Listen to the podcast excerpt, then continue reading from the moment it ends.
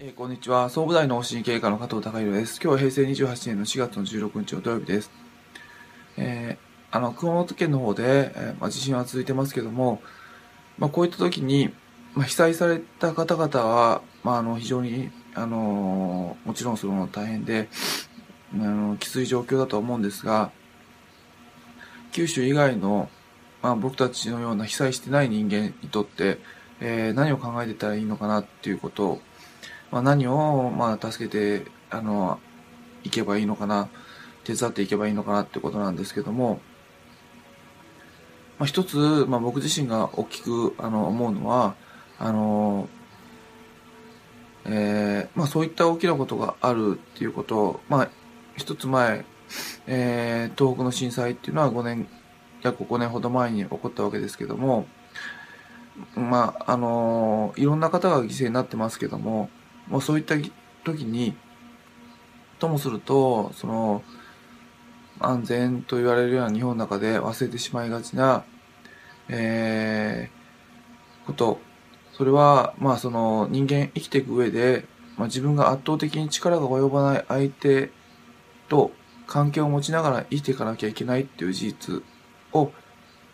思い出すことが、あの、重要かなと思います。これは、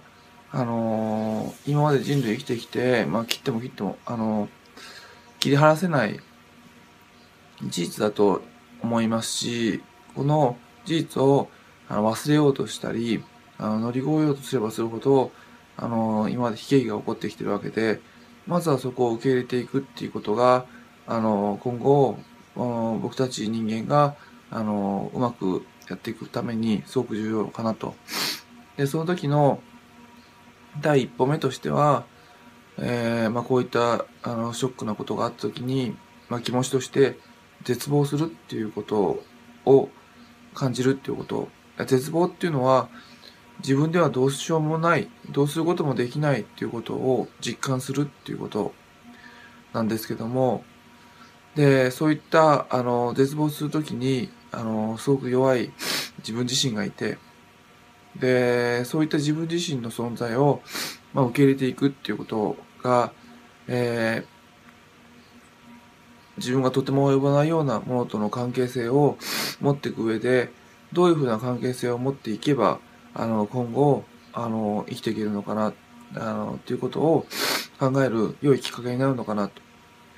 科学がどんなに発達してもあの今回の熊本地震っていうのは全くあの地震学者がどんなに研究しても予想できなかったわけで。だけども自然現象の中では地震の前の兆候としていくつかいろんな兆候が挙げられてるわけであのーまああの感の、えー感覚のいい動物などはあの地震が起こる前に何か対応してますし、えー昔からそのナマズなどはあの地震があると、え反応するとも言われてます。でも科学はそれをまるっきり予想できなかったっていうことを考えると、えーやはり今のところその人間がやろうとしていることっていうのはやろうとしていることは限界があるわけで、